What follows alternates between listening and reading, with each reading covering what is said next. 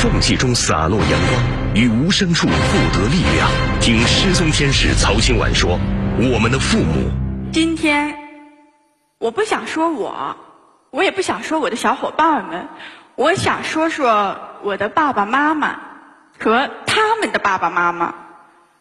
从小到大呀，我记得很多的人都跟我说过这么几句话：“孩子，真不容易。”哦，来来来，叫叔叔，叫阿姨，叫爷爷，叫奶奶。紧接着就跟我爸爸妈妈说：“哎呀，这孩子这情况，再要一个呗。你说这以后你你找女婿都难。”类似这样的话很多很多，但是对不起，我听不见。所以说，真正要说苦的呀，还真不是我们。就是我们的爸爸妈妈。先来看一张照片吧。这张照片是我妈妈当时抱着我在洛阳西苑公园的门口照的。那个时候我两岁。别说那个小时候多好啊！你看看我妈妈笑得多灿烂呐！你再看看我，算了，不说了。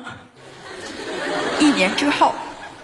我妈妈从医生那里知道了，我可能一辈子都没有办法听见声音，甚至永远说不出话的时候，她当时就对着医生大喊大叫：“不可能，这不可能！”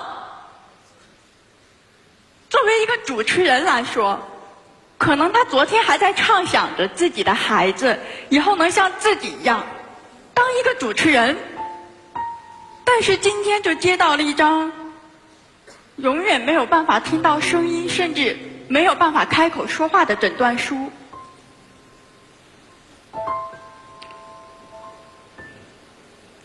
其实，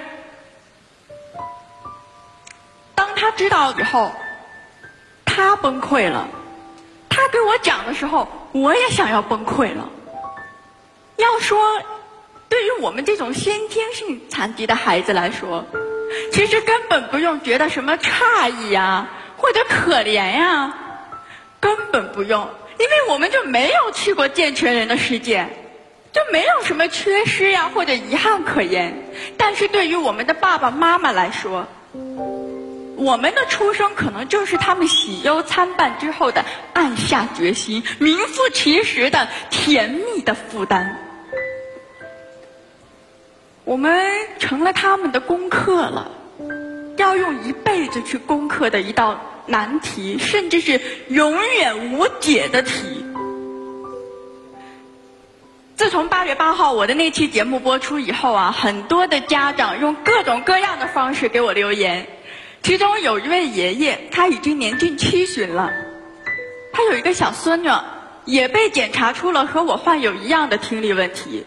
孩子父母不在身边，老人就每天带着这个毫不知情的小孙女进出各大医院，总希望能有一家医院能够医好他的病。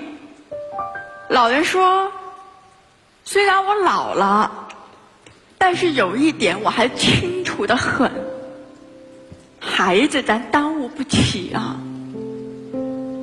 还有一位爸爸，他说他的女儿自从学会走路。膝盖就从来没有好过，因为下台阶的时候老是摔倒。后来一查才知道，先天性弱视。孩子才六岁啊，以后就要一直戴着一千多度的老花镜。这爸爸当时就调侃啊，说这孩子呀，到现在肯定都不知道他爹长什么样。哎呀，白长了这一张英俊的脸啊。后来。女儿就戴着一边红一边白的镜片，经常被小朋友们欺负。爸爸就告诉她，我们要大度一些，要宽容一些。女儿特别胖啊，就经常拍着肚皮，宰相肚里能撑船。但是听到这句话，爸爸泪流满面。其实。我们身边的亲人，他们所要承受的东西远比我们沉重的多了。经常会有人呃，安慰我说我是上辈子折翼的天使降落凡间。其实，在我看来，我根本不是什么天使，爸妈才是天使，保护着我们的天使。此时此刻，我不用去想，不用去猜，更不用去看，我就知道，我的老妈一定是在后台的某一个角落，提心吊胆的在意着我的每一个发音，每一句话。所以，与其说是我在演讲。不如说是我和爸爸妈妈一起在演讲。我今天真的很希望，我能够把所有你们给我的掌声送给我的爸爸妈妈，送给天下所有的残疾人的爸爸妈妈们。他们真的太伟大了，因为有你们的爱，我们才会这么可爱；因为有你们的爱，我们才能如此勇敢。